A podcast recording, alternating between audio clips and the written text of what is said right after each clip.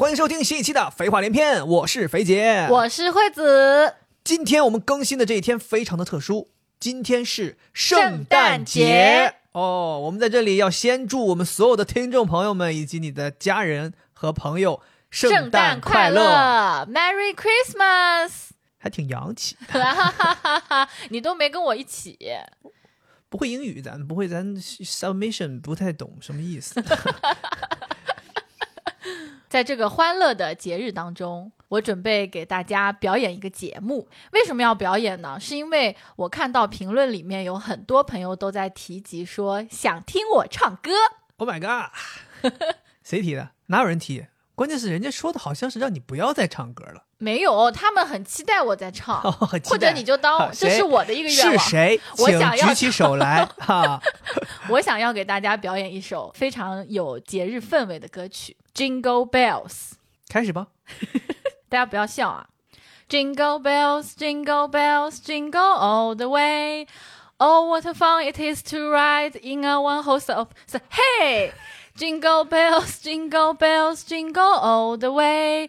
Oh, what fun it is to ride in a one-horse open sleigh. Dash, dashing through the snow in a one-horse open sleigh.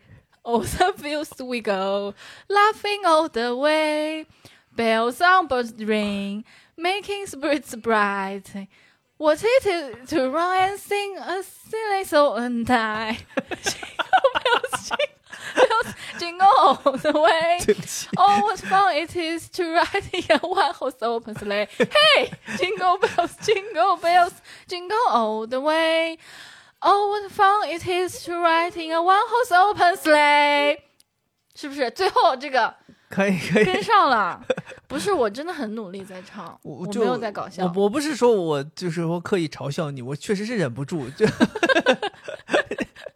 过我觉得你把这个欢乐的氛围已经传递到位了。对我真的很想就是把这首歌送给大家，因为我觉得我已经很久没有表演节目了，大家肯定很期待。嗯，但是我这个歌这样子唱，会不会让很多听众就是退出了？哦，我以为你说怕侵权，不会侵权，因为大家听不出来这是一首什么歌曲。到时候你把这个 就那个系统识别说这这这一首原创，哎，这这个人有一首原创英文歌曲。非常感恩听完我唱这个歌的朋友们，说明你们对我是真爱。因为其实我一直都有想要唱歌的愿望，哦，但是因为我就是确实五音不全，又懒得练习，所以就没有机会真的能把一首歌唱好。然后现在唱的这么难听，都有人会点进来听，我觉得很开心。对，今天是圣诞节嘛，大家也都知道，最近一到这个圣诞节这个时间点，其实很多影视频道都会给你推一些这种圣诞主题相关的电影。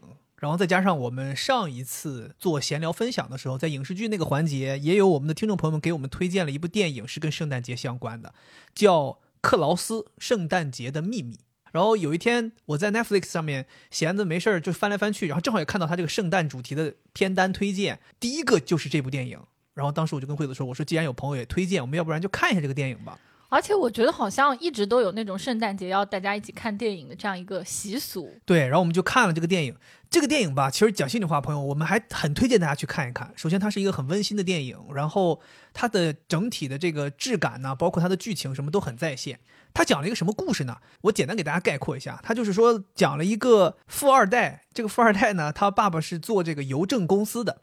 为了让他的孩子成为一个很优秀的邮递员，他就把这个孩子送到了一个孤岛，算是一个孤岛上非常偏僻的一个小镇上面，然后给他定了一个目标，让他要完成一年之内要寄六千封信这样一个指标，他才可以回家去继承家业。但是呢，这个小镇是一个非常荒，并且没有任何生机的这样的一个小镇。他那个镇上面的两个家族之间就很交恶，所以他们不需要有快递员给他们互相通信，大家不交流。对他们每天的生活就是争斗，充满敌意。然后这个小镇吧，死气沉沉。他到了之后呢，他就为了达成这个目标，他就发明了一件事儿。他认识了一个老头儿，那个老头儿会做玩具。他就说，镇子上如果有孩子，可以写信给这个老头儿，说你想要玩具，第二天就会得到一个玩具。于是就让镇子上很多的小朋友们非常非常的开心，就开始想要给这个人写信。大家就去许愿，说我想要玩具，想要这个，想要那个。然后慢慢慢慢的，就随着这个许愿的活动变得越来越热烈，然后整个镇子就焕发了生机。就是大家因为可以许下一个心愿，并且被实现，就开始更认真的对待生活。有很多人也会因为愿望被实现而变得更友好。对，里面有一个情节，就是小朋友不是所有小孩都会写信的嘛，他们不识字，学校已经荒废了。但是后来他们发现，我必须要写信，就我叫什么名字，然后我想要什么东西，要把他的愿望写下来寄给这个老头儿，所以他们就逼着那个老师教他们学习，就感觉他们又有了上学的动力。反正就是因为大家都去许愿，然后就使这个镇子恢复了往日的那种繁华。两个家族之间的关系都变得越来越好了。看完这个电影之后呢，惠子就问我，她说：“你看完这个电影，你最大的感受是什么？”我说：“第一个蹦到脑子里的感受就是，我觉得愿望是一个很重要的东西。如果你的生活当中有愿望，好像你的生活就会充满光彩。”嗯，引发了我的一个思考，就是你想，我们作为中国人，我们好像没有那种许下特别特别实际的愿望的这种习惯。对，比如说我们逢年过节，大家也会喜欢去祈福，但我们好像许下的东西都很宏大。比如说，我们希望国家昌盛，我们希望风调雨顺，我们希望健康长寿、发财暴富，或者有些人希望学业有成，就是感觉是一些你不知道究竟要做到什么程度才算实现了你的目标的。而且我们许下的这些愿望，它也都不是那种隔一一段时间你就能知道是否实现的。嗯。所以我就仔细想了想，我感觉通过那个电影，我会发现，好像当你的生活当中有愿望，你会去许下愿望，并且会等着它是否实现的时候，你的生活会带来很多改变。可能你许下愿望之后，当下会变得开心；可能你会在这个过程当中对未来充满期待；也可能这个愿望会给你带来一些力量，让你更想努力的去实现这个愿望。所以，我们今天就萌生了这样一个想法，想跟大家在这期节目当中，在这个特殊的时间点，我们跟大家聊一聊愿望这个东西。我们可能会回忆一些以前我们两个人跟愿望有关的美好的故事，同时我们也可能会跟大家聊一聊我们两个人对愿望的思考，觉得愿望究竟对我们有什么意义，我们的生活为什么需要愿望。同时，我们也可能希望在未来的日子当中。能够借助愿望的这些能量，给我们的生活带来一些改变。是的，我就会觉得，哎，圣诞节我们要更新，我就很想聊一个比较温馨的话题。我就会觉得聊愿望会让我聊的过程中就会心情很好。对，所以我们也希望咱们的听众朋友们，如果在听这期节目的时候，如果你也有曾经跟愿望相关的美好的故事，或者说你也有愿望被实现的经历。或者为了愿望而去努力的故事，欢迎你在评论里面跟我们分享。在今天这样一个特殊的节日当中，希望在我们的评论区当中，大家能够把这种美好传递起来。那我们就首先来回忆回忆，有没有什么让咱们两个人自己印象特别深刻的愿望被实现的那种故事？我不知道你，你小的时候你们家里会过圣诞节吗？你这个问题就问到点子上了，问到点子上了。对，我知道圣诞节这件事情，竟然不是我自己知道的，是我爸妈告诉我的。哇！就可能对于我们这个年龄的人来讲哦，就是父母能够在你小的时候跟你过圣诞节，我觉得是有一点稀奇的。就现在的小孩，爸妈给他们过圣诞节，我觉得不稀奇。对，但我们这个年龄。还比较小的时候，爸妈过圣诞节，我觉得挺稀奇的，因为我们家属于那种农村，嗯，就不是你们大连的时尚之都。我们时尚之都也没过圣诞节。我妈从小最多说的一句话就是：“是你，我看你长像圣诞节。”哦，我觉得我应该是上初中哦。然后我妈有有一年，她就告诉我说：“哎，你知道吗？就是有一个节叫圣诞节。”然后在这个节日当中呢，你是可以在前一天许下一个愿望，想要一个什么样的礼物，第二天这个礼物就会出现哦。那我当时已经是个初中生了嘛，我知道哦，这个这 这怎么可能呢？骗谁呢？但是呢，我就觉得我妈她肯定有什么东西要给我哦，对吧？想要借此机会嘛，所以我就睡觉之前也在那儿想说，哎呀。那我就想一想吧，我想要一个礼物吧，给他点面子。嗯，我就说，嗯，想要一个礼物，但是因为他只给我一天时间，我一下子也想不到，所以只能选劳斯莱斯。第二天早上起停在家门口，我就我就没没有想说，我停在我们大庄园的 drive way 上啊。嗯，我就想说，那我嗯，就许一个说，哎呀，那我明天想要得到一个妈妈送的礼物吧，就我也没有想说具体是个什么东西。哦，没敢说是什么东西。对。因为我这万一我说了个别的，就像你说说个劳斯莱斯，那那万一实现了多尴尬，是不是多尴尬？结果第二天起来的时候，我妈就特别神秘，嗯，她跟我说说，请看一下你的枕头底下有什么。公主，请看枕头。然后我就把枕头拿起来，哇，当时映入我眼帘的是一五年，高考三年模拟，太开心了。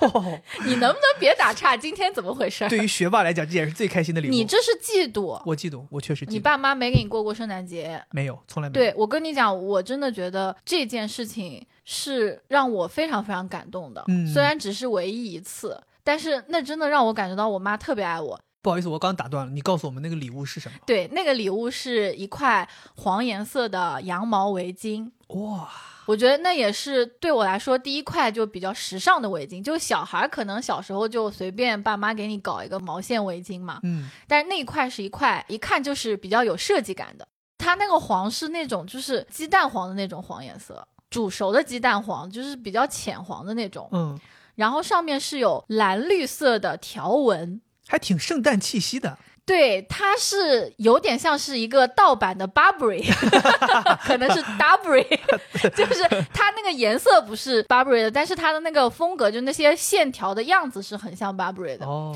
完了之后，结束的地方是须须，嗯，就是毛线须须。那叫流苏。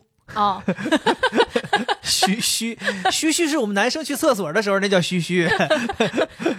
毛线流苏，嗯特别大。然后我妈就说可以戴上，很好看。然后当天我就挂着就去学校了嘛。这东西很显眼的，就是它有一点点亮黄色、淡黄色的。妈呀，我真的觉得特别温馨，特别温暖。而且我从来没有感受过，就是我妈是这种有点浪漫的人。虽然我爸老跟我说，说其实你妈是一个很浪漫的人，她是被生活蹉跎的。哦，这是我觉得我认为的，除了她有的时候会手抄一些诗以外，另外一件她让我感觉到她挺浪漫的事情。而且从今之后，我其实对围巾一直都有自己很喜欢的地方，就是因为这个事情，我就开始觉得围巾是一个对我来说有意义的。所以去年我过生日的时候，你送我一条羊绒围巾嗯，啊，那我也觉得特别开心。但我欠缺了，没有给你放到枕头底下。没有搞这种惊喜，对吧？公主，请看枕头。哎，对你这么说的话，我真的，我刚才回想了一下，我为什么没有就是这种自己家里面过圣诞节的记忆，是因为我从小好像每到圣诞节都非常的忙碌，因为我从小呢就是那种你知道我这个人的性格，在班级里面就什么事情都想要为班级而干，就是怎么圣诞节你们要布置啊？对圣诞节果然是大城市，我一到圣诞就没有。节啊，就是学校会有这种，你可以说是文艺汇演，或者说班级性的这种小的晚会。然后我们就要把班级都布置，你知道那种最塑料质感那种拉花，你得挂起来。然后还有一个重要的环节，就是我们所有的同学要互换新年贺卡。哦，你别小看这个事儿，你肯定跟你前女友换呀。不是，这不是互换那么简单，这不是一 v 一的换，嗯，这是一 v 全班同学。就你一个人要写五十几个，对我一个人要把 所有的人，就是我们就是这样，所每个人都是这样，每个人都要有五十多个卡片，你要送给每一个同学一张我不。相信。我骗你干嘛？我我不相信你 满嘴跑火车这个男主播。没有，真的，我们那个时候就真的是这样，嗯，就大家真的每个人都是这样，所以我要在圣诞节之前要非常繁忙的去挑贺卡，而且我这五十多个还都不能一样，然后我还要给每个人写下一些话，可能有些特殊的人还要写下一些特殊的话，撒旦黑。哎 对吧？你就是说大家要互换。所以我记得好像印象当中，一到圣诞节就是干这个。嗯，要么就是准备一个什么节目要去表演，根本没有心思说，好像这个圣诞节应该许下一个什么心愿。就那个时候，其实你不了解真正圣诞节在国外是怎么过的。对，其实我觉得也情有可原，因为我那圣诞老人是个外国人嘛，他还不一定能送到我们这儿，对不对？送不到太太那个，他太远了。主要他这个机票钱太贵了。他买不起机票嘛，他过不来嘛，他这个很现实嘛，对吧？他 囊中羞涩呀，对他已经花那么多钱买礼物了，他就买不了机票了、嗯啊！而且那个时候国际快递也不是很发达，所以说你没有就是在圣诞节类似于许愿啊，然后愿望成真的这种。没有，我唯一一次有印象，我在圣诞节跟我妈说许愿，我那个时候就是有点像我强迫我妈，我说妈，我说我说我非常生气，我说跟你讲啊，我说我觉得我们家应该过圣诞节，我们一点儿没有文化气息。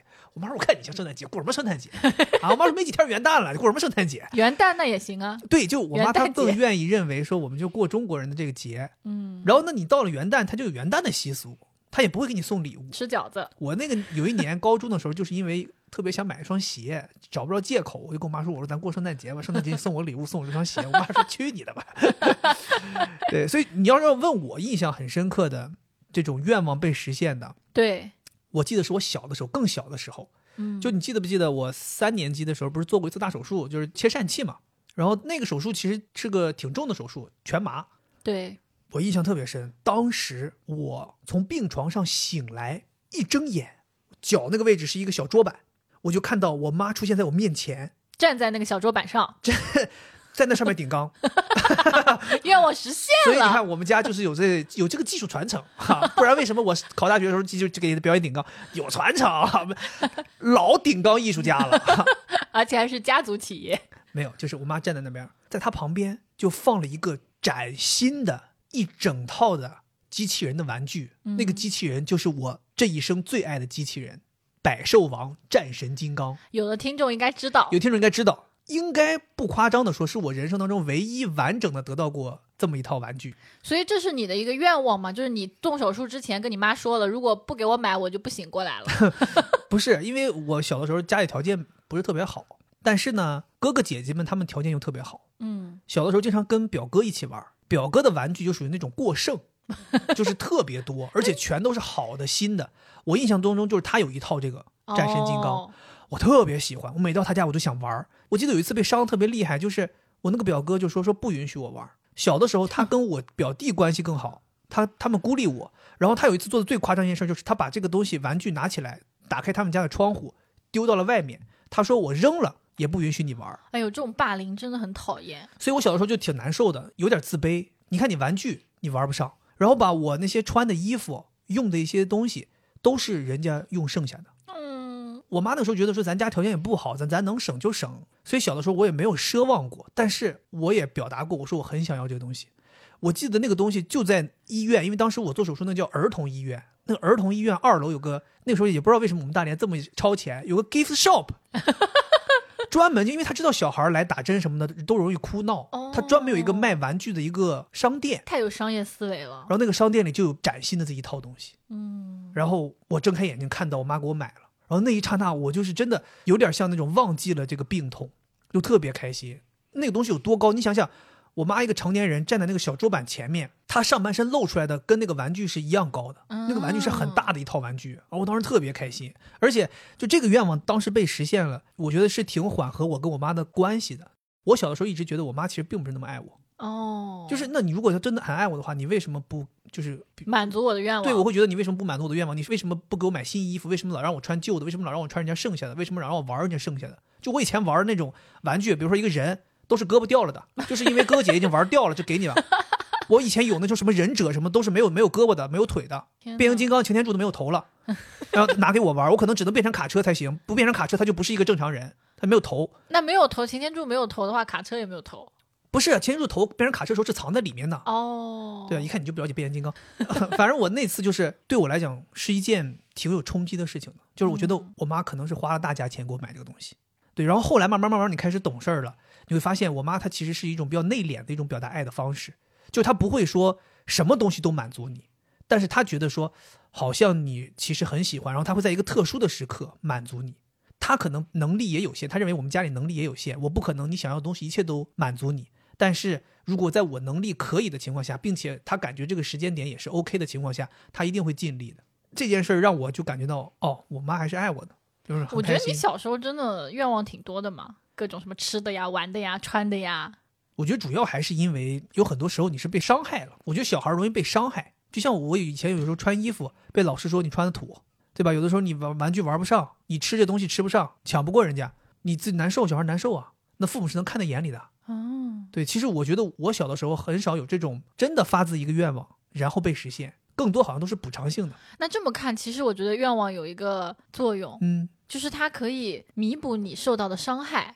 就如果你有点难受，有点不舒服，然后这个时候你就先转换一下注意力，想一想，哎，我现在有个什么愿望，完了你就努力去实现它。实现了之后，可能你的这个伤痛也被抚平了。对，我觉得很多人其实小的时候的一些愿望，长大之后当自己有能力了，大家都很想把它去实现掉，即便他已经隔了很多年了。那比如说，有些人他挣了钱之后，会买一个小的时候很喜欢的一个玩偶，或者说买一个读书的时候很喜欢的一双鞋。对，有很多人会做做这种事情，一种补偿，一种补偿。就把以前的愿望现在实现。其实我觉得这个也挺有启发的。你小的时候没有完成的一个愿望，如果你把它压抑掉了，然后你后来你也没有想起来，可能它一直在你的心中隐隐作痛。但可能有的时候你需要好像专门来做这样一件事情，就是去满足一下小时候的自己。有点像是安慰一下小时候的自己，然后跟那个自己和解。对，我觉得这是一个很好的可以去做的一个具体的事儿，就是你现在有能力了，去满足一下自己小时候的愿望。这样的话，可能你的一些行为问题会消失。嗯，就比如说小时候不怎么给你买衣服，某一件你很想要的衣服，他没给你买，然后呢，你现在长大了之后，你就会有那种很强的要买衣服的欲望，老是月光族，花很多钱买衣服。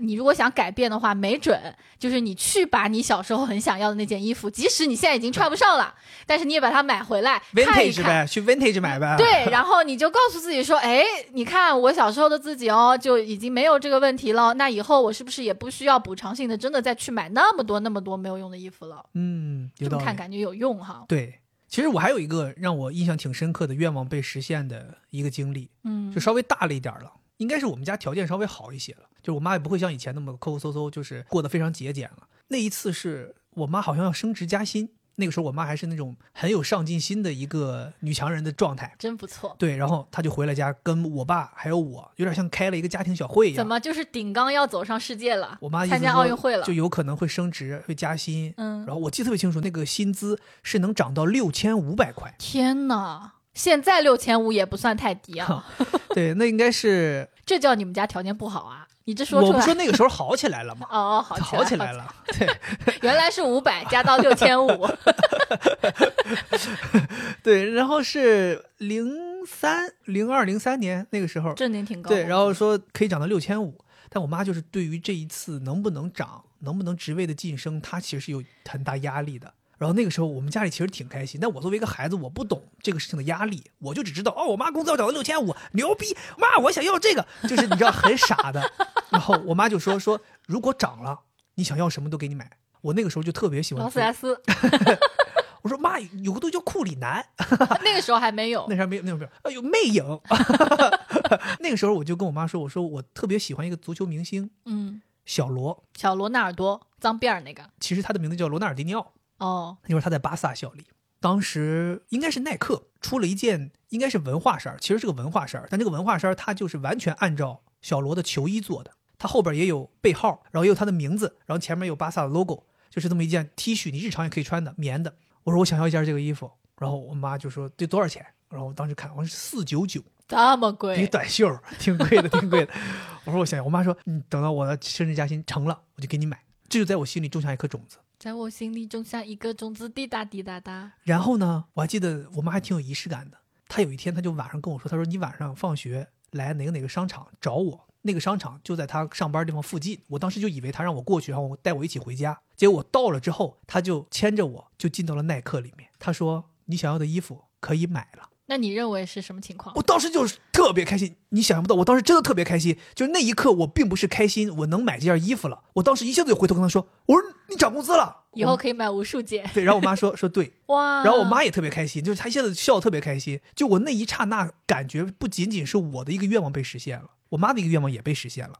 然后对于我们这个家庭来讲，整个这个家庭的一个愿望也实现了。然后我记得我当时在那挑衣服，我妈就打电话给我爸，然后他俩就特别开心在电话里，然后我就在那特别开心挑衣服。虽然我爸那个时间不在场，但是我能感觉到，就是他通过一个电话连接了他和我妈，然后有我在现场，就我们一家人那一刻，可能服务员或者说外人都看不明白是什么回事儿，但是我们那一刻是非常开心的。是我，所以我就会觉得，你看，就是愿望这个东西，可能只是你一个人的，你的一个很具体的愿望。但是当这个愿望实现的时候，辐射给大家的都是很快乐的气氛。就我刚才代入一下你妈，我就会觉得哇，我有因为我涨工资了，我能给我儿子实现愿望，并且让他这么快乐，就我会觉得我自己很有力量。对，而且因为这件事儿，我现在回头想，我觉得这件事儿还有一个很好的地方，就是这个愿望原本是我妈一个人的愿望，但是因为她召集家里开了这么个小会，然后它变成了一个家里很多人的愿望，它把我们粘合在了一起，我们变得更紧密，然后整个家庭会随着这件事情一起跳动。是大家都会投入心力去期待。你的心力就是你完全就是一个哎，坐享你不能。这么说，我可能也是，就是说你天天祈妈祷，天天鼓励你祈祷嘛，对吧嗯？我觉得总会有一些你看不到的隐性的能量在输出，嗯，促使这件事情达成。是我感觉这是一个就是感觉很努力的一个很温馨的家庭的一个场景，然后又是一个愿望驱使的，后来那件衣服，我记得我真的是穿到最后，就是破到不能再破，像乞丐一样。我才扔。不是，它没到像乞丐，就是它那个领子已经松的不能再松，都已经那个荷叶领了，你知道，那个领领子都是已经像那个 就波浪了，就是完全洗松了，那螺纹完全没有弹力了。然后我才最后把那件衣服扔。就那件衣服当时到手的时候是那个巴萨那个紫蓝色、蓝紫色那么一件衣服，最后洗到最后都已经泛白了，就已经彻底洗坏了。对，我觉得听你讲这个，我也挺想分享一下我自己跟愿望有关的故事啊。这可能也是我人生第一次有意图。在我很小很小的时候，那个时候还不怎么会讲话。有一天晚上，傍晚吃的饭吃的是粽子，到了晚上很晚了，我突然说就是还想吃粽子，可能就是咿咿呀呀，就还要吃粽子指指。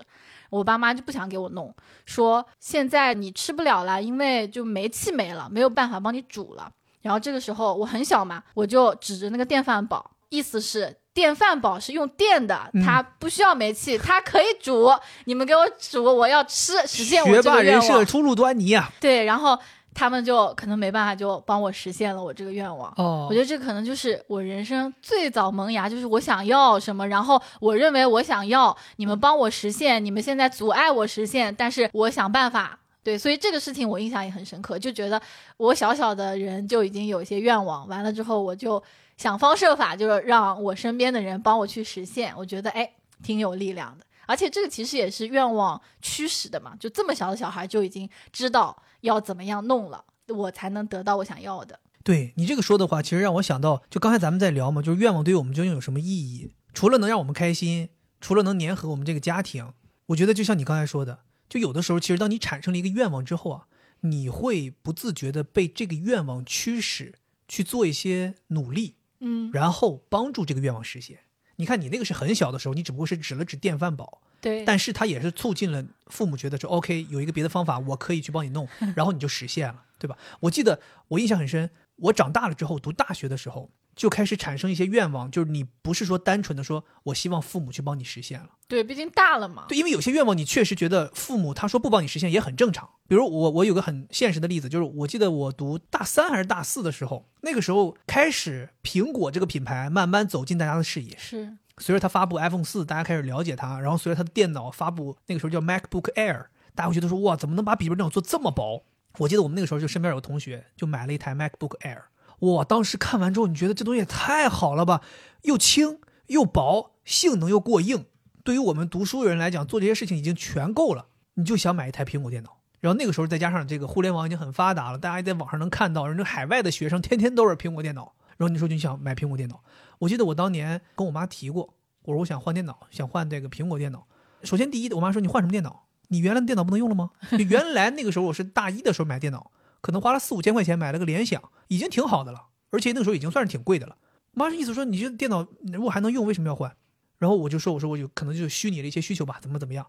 然后后来我妈说那你就想换多少钱？当时我看中了 MacBook Pro。那很贵的。因为那个时候不是有点想出国读书嘛，我想说出国读书，我可能要学媒体专业，可能需要剪视频啊什么的，我想要一个性能过硬的电脑。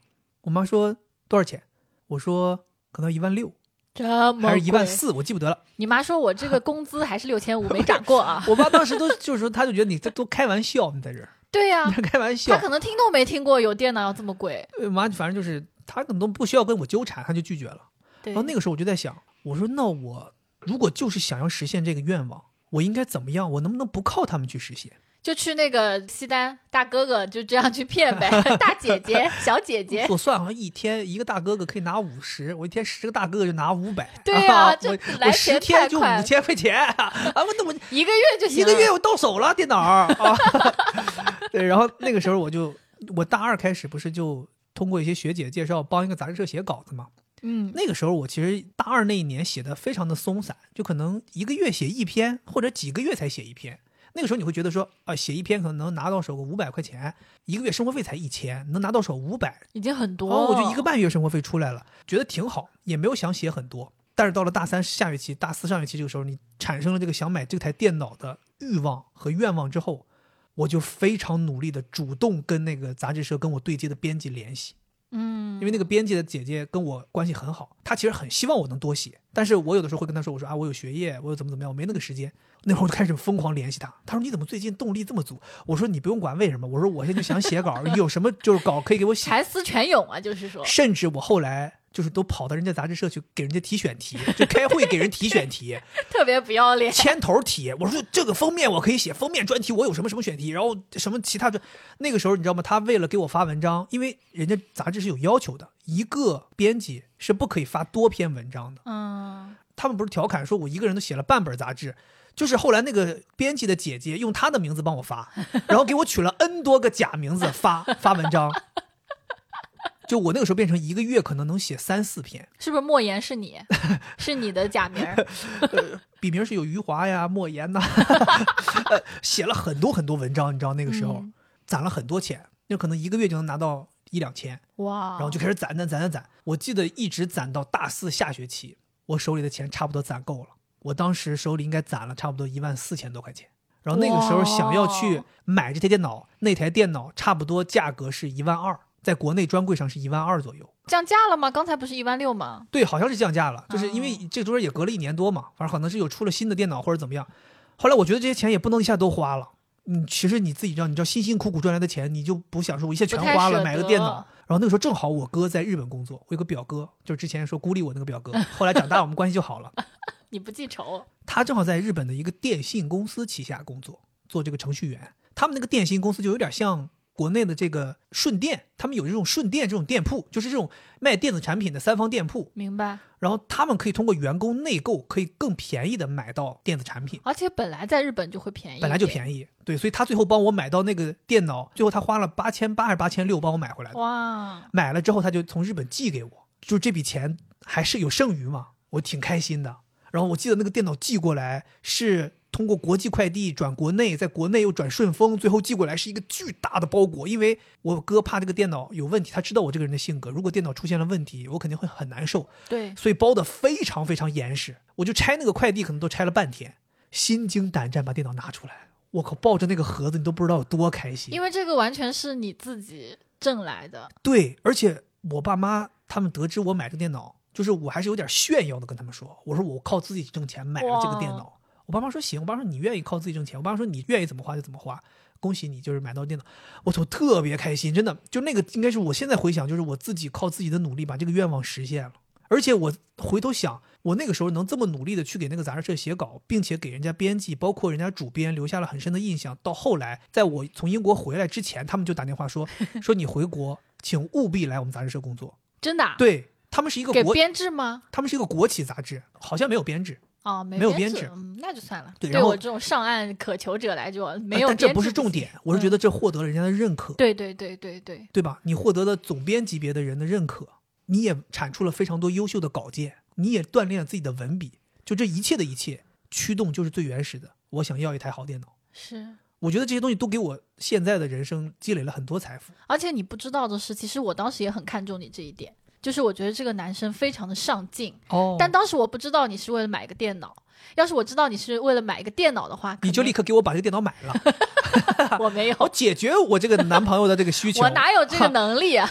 你自从以后跟了我，你就躺，你什么都不用干。我们家我什么都有，有什么？什么都有，什么都有，围巾那种仿 Burberry 围巾全有，给你买一个仿的那给个，给买个仿 Apple 的。我们那个苹果都没咬过，你那个苹果都咬一口，都是都二手苹果，我们都是没咬过苹果。反正当时我就觉得你很上进，而且你有一点点装，就是你会跟我说啊，今天没有时间陪你，我要去开选题会。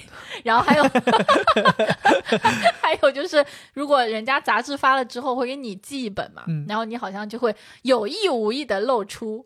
就你也不是说，哎，嗯，你看惠子，你看怎么怎么样，而是你比如说我们一起去自习的时候，你假装拿它什么，我现在拿出，哎呀，本来要拿《经济学概论》，拿错了，拿了我自己发表文章的杂志了。哎呦，对，当时我就觉得，嗯，这个男生就是挺上进的，嗯而且后面你买了那个电脑嘛，我不知道是你自己攒钱这样子买的，我以为是你爸妈买的。哦，这个人家里面条件不错，哦哦哦，岂不是兜里就这点钱，全花了？对，但是确实就是你看，你这个愿望驱使你自己获得了很多，可能你也在这个过程当中，你那个努力的样子也会让别人看在眼里，会觉得很欣赏。我当时这一波努力，不光完成了我自己这么一个心愿，你应该还知道我完成了一个你的心愿。什么心愿？当时咱们第一次去英国，咱们去牛津街逛街，嗯进到了 LV 的店铺，嗯你看到那个 LV 的包，是叫那个包叫什么名，Never fall。？Neverfull。你说喜欢，对，我当时作为男朋友，我想说，我女朋友喜欢，我有没有能力满足？为什么你这么阔绰？就那个时候怎么会这么阔绰？根本没有收入。当然，可能有的人会觉得说，啊，那你都攒下钱，你是不是留着做生活费，可以给家里省一点儿？嗯，我那时候觉得说，我爸妈已经给我足够的生活费了，这就是我额外的钱，我额外的钱我可以支配。然后那个时候，我记得我可能剩下个四五千、五六千块钱，当时那个包四百五十英镑，我没记错吧？对，我就给你买了，我说我送给你，嗯我，给你买个。对我那个我也觉得挺有意思的。我这个人其实愿望不是很多，哦，特别是小的时候，就这可能也是嗯我们讲过好多次，我们两个家庭的环境不太一样。我们家呢，其实条件真的没有像大家想象的那么好，但是我不知道为什么，就是我爸妈对于我。一个女孩儿，他们的独生女，就是他们的付出是那种完全无条件，而且甚至有的时候会超过他们的能力。就是舍得。对，所以我从小就没有那个说我想要什么，就是他们给我的就是最好的。哦，上鱼第一双耐克，上鱼第一件阿拉加斯，上鱼第一个 Swatch。对，反正我就觉得我小的时候可能愿望不是很多很强烈的原因，就是因为我还没有想出来这个愿望，就这些好东西都已经纷至沓来了。就太幸福了。但是我有一个愿望爆发，就是在留学期间。就会有觉得很想要这个，很想要那个，包括我很想去吃，哎，哪一家店里面的甜品，嗯，还有我想去看那个《歌剧魅影》那个歌剧，就我觉得可能是因为我从小我的视角比较窄嘛，就我都是在学习，包括到了北京之后，你还是在国内，你还是在那个社会洪校园里嘛。对社会洪流里面，你就觉得我就是要努力成就，你不会去想别的，不会去看别的，你根本就不知道有那些东西。但是你到了这个留学的环境，包括我跟你生活在一起，我们两个互相影响嘛，我被你影响啊，就这么就就这么说了吧。我就觉得哇，这些东西都好好，我都很想要。就是啊，LV 的包很好看，嗯，而且很虚虚荣，就那个年代二十多岁就挺虚荣的。包括我更神奇的是，去法国旅游的时候，我非要买一双红底鞋，但是买了之后基本没怎么穿过。穿个位数吧。这个愿望也是会给我有那种在那边生活很快乐的感觉，就是你总觉得去逛街的时候，我要进去看一看。是一个开阔视野的一个机会。对，所以我就会觉得，有的时候一个人愿望多，也不一定是说他有很多物欲，或者他欲望很强，他很物质，而是因为他就是看到了很多有趣的东西，眼界比较开阔。那谁不喜欢更好的东西呢？对，就看到了好的东西，对美好的东西有追求，我觉得一定程度上它也不完全是一个坏事。到现在我都觉得我们留学期间的那个生活是我非常幸福快乐的。现在想想，可能真的就是因为你想要的东西比较多，然后想要你你身边的人或者你的父母又有办法帮你去实现，就会很开心。对，我觉得随着你经历越来越丰富，然后你的愿望会随着你的经历越来越增长，其实是你眼界在开阔。嗯，这其实是一个好事儿。我觉得不要觉得说，好像我的愿望越来越多，我变成了一个欲求不满的人，我很可悲，觉得自己很害臊。不是的，这说明你所认识的这个世界越来越大，对，可有能新鲜的东西进来嘛。对，就是有一些有一样东西，你说你想要，你原来可能都不知道有这个品类。对，当你知道有这个品类的时候，你就觉得哇，我好想要这个东西。其实我有的时候经常会，当我产生对一件东西的喜爱的时候，我的第一想法是我喜欢它，我想要它。随之而来，马上的一个想法就是我知道了一个新的东西。嗯，然后有的时候甚至我并没有说第一个操作是去买它，而是我更多的是去搜一搜、研究研究这个牌子、这个设计师、这个人做这个东西的公司，他究竟是在做些什么。这些东西其实他的收获要远比你砸了一些钱买了一个什么东西，它要更重要。嗯，而且你会发现有很多东西，实际最后你没有买，但是对于这个东西的了解，它成为了一个知识，一直在你的心中。你当再遇到别人跟别人聊的时候，你可能能讲起来。你说、哦 OK，在英国有一个什么什么店，就比如说我们当时经常去一家甜品店吃东西，那个甜品店已经有上百年的历史。说是女王也很喜欢去吃的，你就能讲得出来。你说哦，有一家店在伦敦的什么位置，它的一个什么样的装饰，它里面卖的是什么东西，哪一种派很好吃，哪一种芝士蛋糕很好吃，超级好吃。对，你能讲出来一些东西，这都是你认识这个世界的一些途径。其实我觉得认识世界有的时候也是被愿望或者说被欲望所驱使，你才会越来越多的去认识这个世界，没错对。吧？就像我们当时为什么会选择要去英国读书，可能都是因为这个城市它对你有所吸引，就跟我当年为什么选择要去北京一样，就是我完全就是因为。读高中的时候看时尚杂志，我发现哦，原来北京现在这么时尚啊！原来北京现在有 A N F，A N F 是不是那个就是大块头帅哥那个牌子？对，肌肉男喜欢穿的一个鹿角那个，嗯就是你那时候你就发现哦，原来这些牌子在刚进中国选择都是在北京。我想见一见这些最前沿的东西，我就想考去北京读书。我可以用我四年的时间见识更多的新东西，然后这个愿望就会驱使我更努力的去学习，嗯或者说选一个心仪的大学，努力去考到它。包括我去英国，其实也一样。我去英国这个事情其实也挺给我启发的。我记得我们当时准备去英国，其实时间是非常非常紧的。从准备到申请好学校，到拿到 offer，再去考雅思，我们考完之后已经剩不了多长时间，马上就要开学了，就可能离开学就剩两三个月了。然后那个时候，如果你选择一直在国内考考考考考，把语言成绩考到再出去，很有可能来不及。所以那个时候，惠子跟我说，他说我们应该去那边读语言。本来一开始我是非常抵触的，因为读语言课这个东西很贵。我记得那语言课可能咱读个十周还是十二周就要花五万块钱。对，差不多。因为你整个一年的学费可能才十几万，不到二十万，然后你读十周的语言课就要花五万多，我记得是五万六当时。嗯我想说，我这怎么跟爸妈开口啊？然后后来反正就是惠子帮我去说服了我爸妈，就是你说，哎，其实这样是更具有性价比的，然后我们还可以提前适应适应那边的生活。反正后来我爸妈也非常支持，就同意了，然后我们就去了。哎，我就是那种特别能够诡辩，然后让爸妈满足自己的人。但是你知道吗？你当时去的时候，其实是没有人给你打保票说你可以留在英国读书的。当时那个情况就是，你去读十周的语言，最终有一个结业考试，那个结业考试是可以等同兑换成雅思成绩的。你达到了雅思成绩，你就留下来，这个学校就给你读书的最终的 offer。如果你没有考过，你就真的一点都不夸张，没有任何的退路，直接打铺盖卷买机票回国。我当时在英国最后结束的时候，真的亲眼见着很多同学来这儿待了十个礼拜，打铺盖卷回国的。嗯，我当时去了之后，我就有一个非常强大的动力驱使我，就是我一定要留下来。我们家钱不是大海潮来的，我选择过来，花了这么多钱读了十个礼拜，我必须要读完之后留下来，考到这个成绩。所以我那段时间学习特别努力，就那个努力程度，我觉得甚至超过我高中时候的努力。可能高中的时候，你想考一所大学的那个东西，还是有这种普世价值观在驱使你。你觉得你没考上，你可能会被人说闲话，你觉得好像我要考。不是那种内心自己自发的那种愿望。对，但是大学四年，其实你已经很少好好学习了。然后到了这一刻，我特别特别想留下来，我就学得非常努力。我记得那个时候每天早上起来非常早起来，可能七点半八点就起来，吃完早饭第一个赶到教室上一上午的课，中午回来吃一口非常简单的三明治，然后可能就睡觉睡个十分钟十二分钟，简单恢复一下，马上就去上下午的课。晚上回来写论文、做报告、做那些什么 presentation，你做了很多很多东西。那段时间我甚至学的就是成为了我们当时那个班级最厉害的学生。太厉害了，就你所有的事情都希望能学到一百分，那是真的是我感觉好多年没有回到那个一百分的状态了。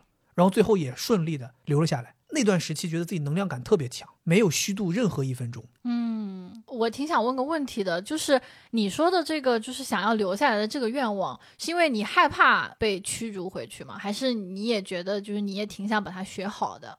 底层想法，我觉得一定是有恐惧的，就是你会觉得爸妈花了五万多块钱送你过来读了十个礼拜书，你最终是没有结果回去了，相当于这五万六千块钱打水漂扔掉了，你内心当中一定是有恐惧的，千万不能。但是我觉得我把它全部都转化成了我要留在这里这个正向的观念。嗯，包括我甚至都对未来有很多期待。我认为我在这儿留下来，我觉得你肯定也会留下来，因为我觉得你肯定比我优秀，我们俩都要留下来，并且我们还要开启接下来一年多的正课的学习，这一切都是吸引我的。所以我会把所有的这些东西都转化成一个正向的东西，促使我好好的学习，促使我把这个愿望实现。嗯，其实这个事儿你知道吗？后来咱俩聊，我记得我也有一个感触，也挺有意思的，就是咱大部分情况许下一个心愿，一般都是通过努力然后实现这个心愿嘛。但这件事儿你会发现有点奇怪，就是这个心愿的结果先给你了，就你人已经在人已经到了，对，包括其实申请英国学校也挺有意思，它都是给你这个叫 conditional offer 嘛，就是是一个有条件的录取通知，就是你相当于先被这个学校录取了，他会给你几个条件，你达到了你就去读书。有点类似。就当时我们也是，就是你先到这个，我已经在这个校园里了，这就是将来我要上课的学校。其实就是把这个愿望更具体化的展现在你面前。对他，给你的那个动力是更强的。对呀、你想想，我去到那儿了，我住在了这个学校，我开课的时候该住的宿舍里，我同时在将来上课会上到的教室里边上课，然后每天在这个学校里食堂吃饭，我走啊去啊哪儿啊都是在这个校园里，你就觉得这件事情已经实现了，已经发生了，所以那一刻的时候，你会更想要留下来。就相当于这东西已经放在你手里了，只是告诉你说，如果你不努力的话，它就没了它。就没了。就是你当你嗯这个东西不出现的时候，你可能对它没有那个很直观的概念。对，比如将来有有孩子，你跟他说，如果你怎么怎么样，给你买个足球，孩子说我想象不出来这个足球究竟有多好，我为什么 想要根本就不？想要足球。对他想象不了。但你说我把这个足球已经买回来了，放在这儿，哦，你看着这个足球，如果你达到了，你就可以踢它了，你就可以拿走了，你就可以玩了。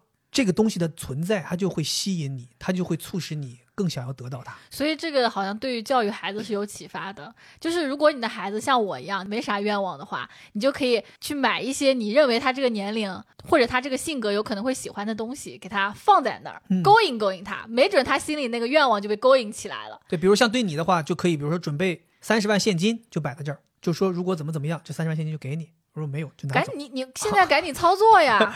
你就是哎、你这个让我想到，你记不记得以前赵丽蓉老师有一个小品就是这样，嗯，他他那个唱评戏，评戏 rap，你记不记得那个跟巩汉林演的，就是他那个钱摆在那儿，他唱错了就拿掉钱，唱错拿掉钱，他特别紧张。是他唱什么肉丝什么那个吗？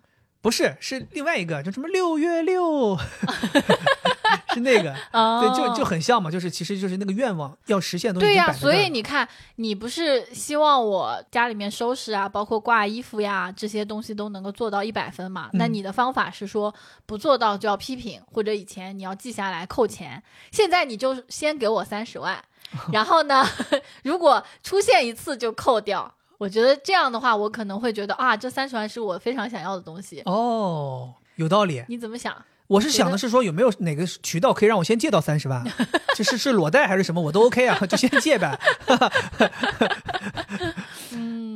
嗯，你说到这个，我就想到我的一个事儿，我觉得这个也是对我很有力量的，然后跟你说的这个有点像，就是小的时候学自行车，嗯，我很想要学会骑自行车，这个确实是我小时候为数不多的愿望。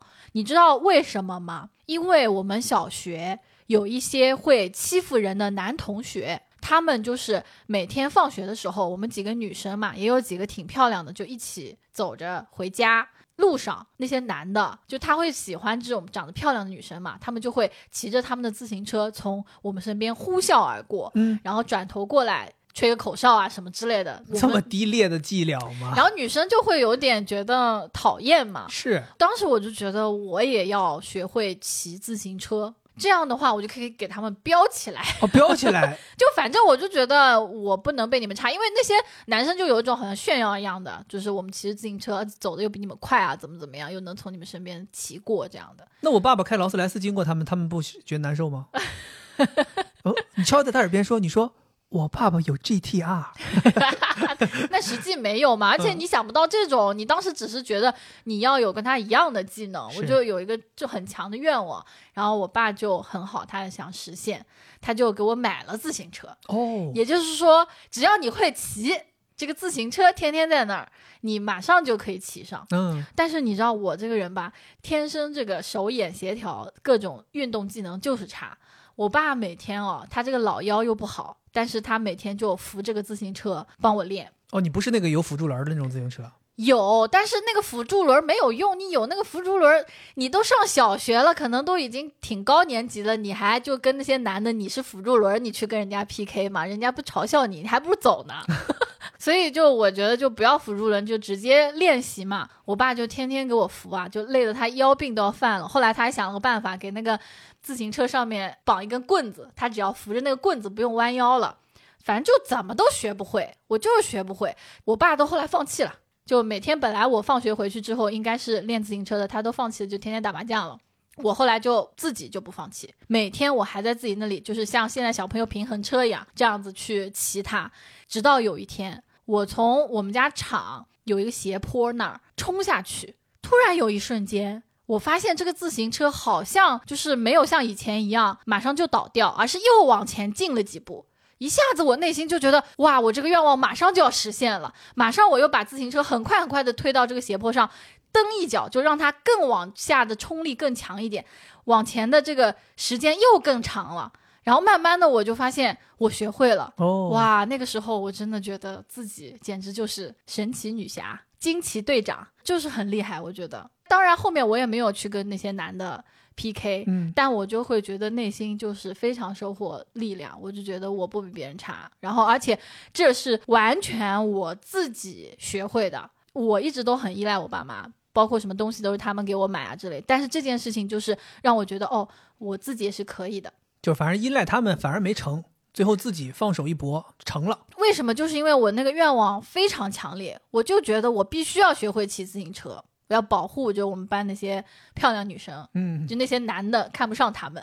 对，刚才咱不是提到说这个，先把愿望拿到手里，再慢慢慢慢可能就能促进你去实现它嘛。嗯，就我妈好像很善用这个技巧，怎么弄？就他经常会跟我说，他说画饼。对你想要怎么怎么样，我就给你买个什么什么东西。嗯以前呢，我一开始跟你想的一样，我觉得可能是画饼，但我发现我妈在这方面她做的很好，就是你只要大差不离的完成了，她都会实现你这个愿望。哦，就是她很言而有信。我妈是一个非常尊重我并且言而有信的人，甚至有的时候，如果你超额完成的很厉害，她甚至会超额奖励你。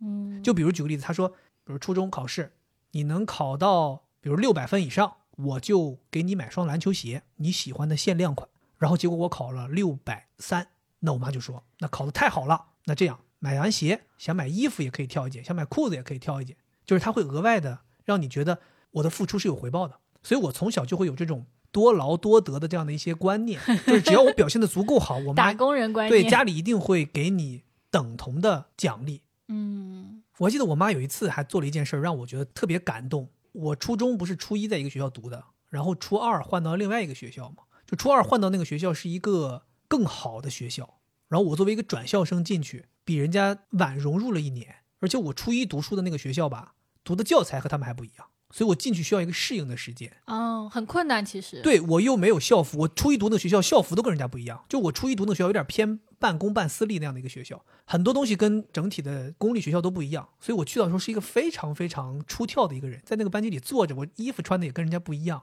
学的东西也都是要重新适应的。然后那段时期呢，可能有的朋友知道，我之前有提过，我那段时期就迷上了摄影摄像，然后我就看中了一台非常贵的 DV 机，我就很想要。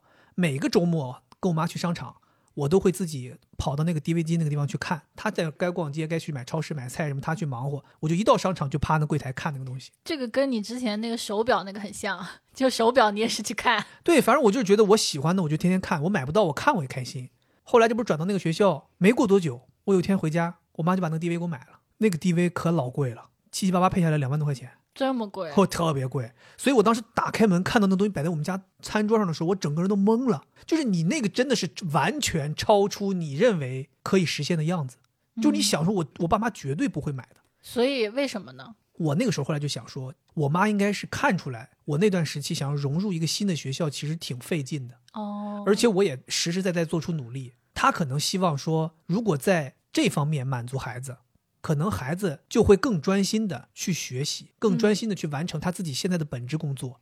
他可能会觉得我的家庭很幸福，我的父母很支持，我的父母给我爱，我的父母满足我的愿望，他就更愿意去把自己自身更有力量的那些能量投入到学习里。也许他没有想到，但是你其实体会到了。我体会到了，嗯，而且事实那个时候我就会觉得，我在这个班级里，你们排挤我我也不怕，我爸妈很支持我有 DV，我我 DV 啊，你再你再排挤我，曝光你，我给你全拍下来。我调查记者，我我 然后那个时候我就真的是也挺争气的，第一次考试我就考到了全校很靠前的名次，嗯，然后班级的人都很惊讶，然后那个班主任也很惊讶，而这个新来的学学生不一样，不会更排挤你吗？就是觉得这个人既有 DV，家里条件又好，成绩又好，必须排挤他。这中间不是，可能有些朋友知道，中间不是经历了一次我们这个学农学军嗯，你给大家表演节目啊，对，给大家表演节目，一下子就成了学校红人了。就是说，就不光是我们班级人喜欢我了，其他班级人也都喜欢我了。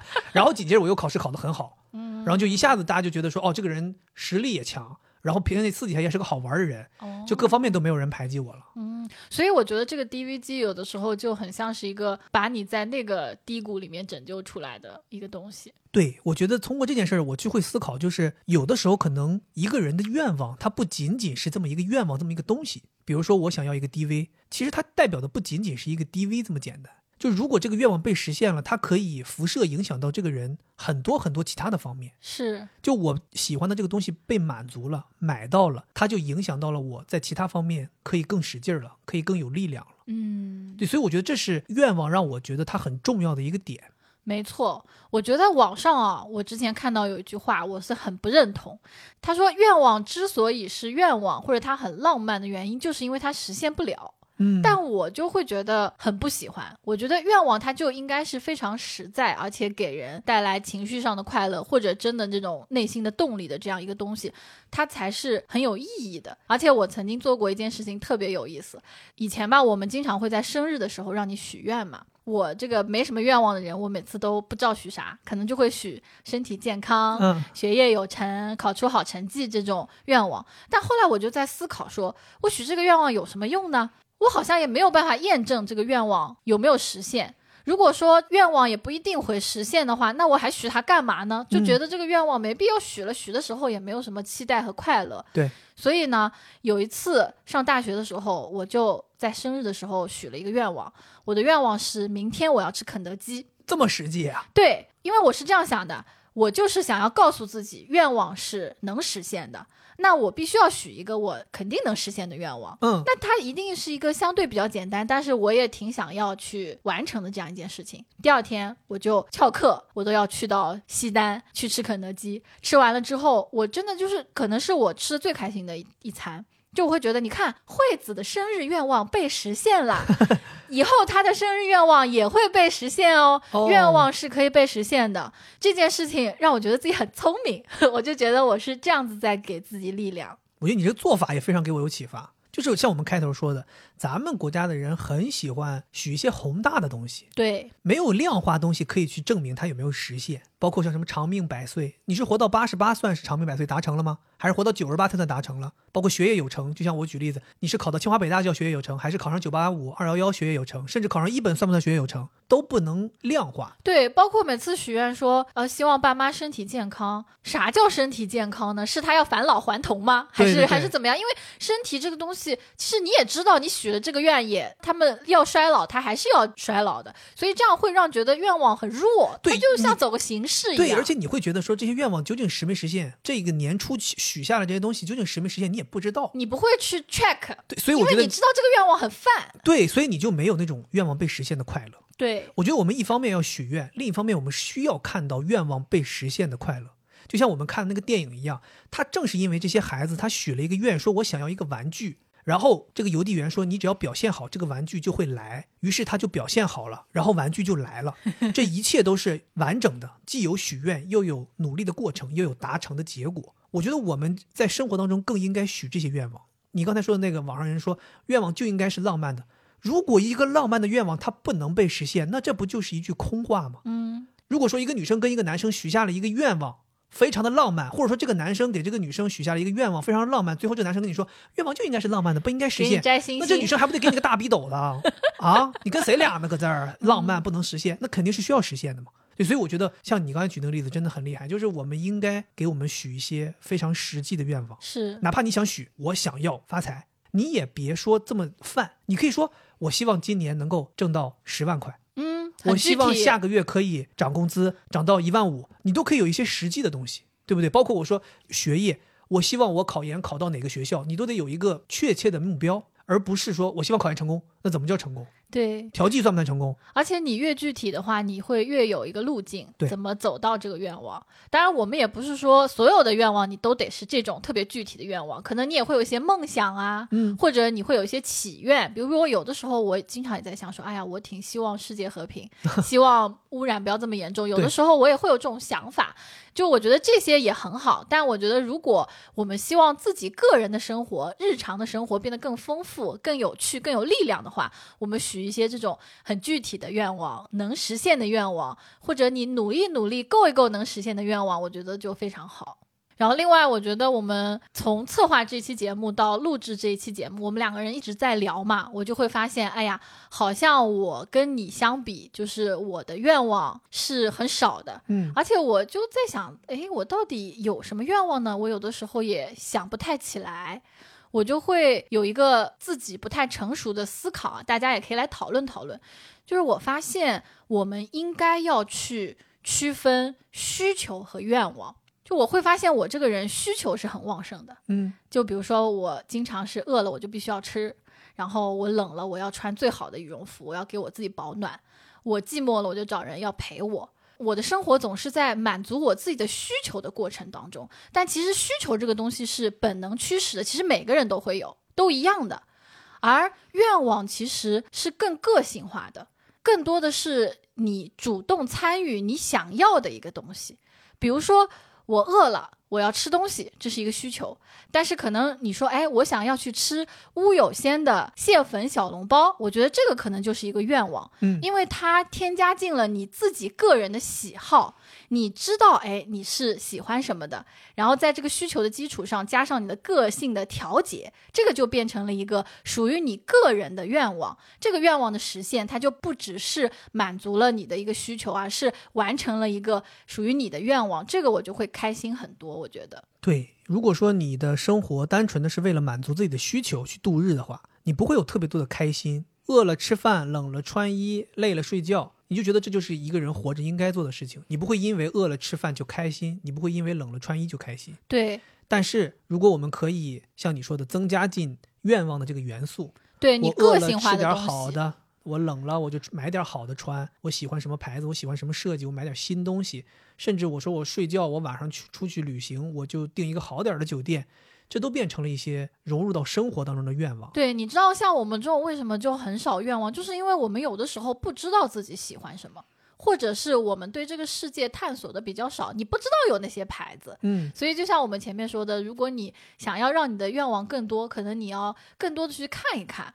以及你也要不断的去问自己，到底我喜欢什么？就为什么我们中国人没有这种很具体的愿望？可能就是因为我们小时候被压抑嘛，就不允许你有个性化的喜好，都得穿校服是吧？对，都得用同样的书本儿，包同样的书皮儿。对，就比如说小学的时候，六年级你的整个愿望就应该是考上好初中，但有的人他就是说我想养猪，但是家长就会说你不允许你想养猪。那你就从小你就会被压抑，你就不知道你自己喜欢什么了。所以我觉得这个东西我们已经形成了，没办法。但现在开始，你去思考，哎，你是生活当中只是在满足你基本的需求吗？你有没有什么愿望？你问问自己有什么愿望吗？如果没有，你想不出来太具体的，那你就要从探索自己的喜好开始，对吧？就想想你个性化的东西是什么。对，可能有些朋友会觉得说啊，我一个正常人有这么多的愿望。是不是显得我好像欲望很多？我好像有非常非常多想要去追求的东西，感觉我这个人是不是不太好？但其实我们是觉得，你的愿望其实是你对于自己更深入的了解之后产生的一些冲动。对，所以说你的愿望多，或者说你有很多的欲望，其实从另一个角度去看的话，是你对自己的了解更深入了，而且你是一个很热烈的人。对，就像惠子说的，因为每一个愿望都是由你自己的个性化的元素加入到其中的。相当于你更了解自己，你就会产生更多对自己有利的一些愿望。我觉得这样的人生是幸福的。对，而且我觉得很多人可能他的愿望也会受这个社会共识的影响，就觉得你到这个年龄了应该要什么。比如说我想要一个孩子，但这个愿望可能不一定真的是从你的心出发的。就我看这个愿望两个字，特别是那个院字嘛，它是上面一个圆，下面一个心，我就觉得就是你心里面最原本的你想要的那个东西，就是你应该要的愿望。没错。所以，我们今天你看跟大家聊了这么多，我们真的是由那个电影引发了我们的思考。我们真的很想来跟大家分享分享，我们是怎么看待“愿望”这两个字的。经过了这么一番聊天，其实也不仅仅是这一个多小时的聊天。我们两个人在策划这些内容的时候，其实前前后后聊了好几天。确实，我们发自内心的会感受到，愿望这个东西对于我们生活是非常重要的。就像我们前面刚才讲到的，它可能会给我们当下带来一些好的情绪，也可能让我们对未来更期待了。或者说，它会促使我们努力去实现一些东西，给我们力量，甚至帮助我们去更好的认识这个世界，认识自己。又或者，它会辐射出去，带动你身边的朋友、亲人，也产生同样的正向的情绪。所以整体看下来，我们真的是觉得愿望这个东西在我们的生活当中是一个非常重要的调剂的因素。我们希望通过这期节目跟大家回忆我们的这些故事，带大家一起去感受愿望的力量。同时，我们也真心的祝愿咱们的听众朋友们，无论是在今年的年底剩下的这几天当中，还是在未来的二零二四年，大家都能够勇敢的去许下自己的心愿。对，就是你多想想你想要什么。对，然后也祝大家的心愿都能够实际，并且可以达成。希望我们的二零二四年是一个有很多心愿，并且实现很多心愿的完美的一年。就是丰收的一年。对，丰收的一年，好吧？Jingle bells, jingle bells, jingle all the way。那以上就是我们这期节目的全部内容。再一次祝大家圣诞快乐，圣诞快乐咱，们下期再见，拜拜。拜拜。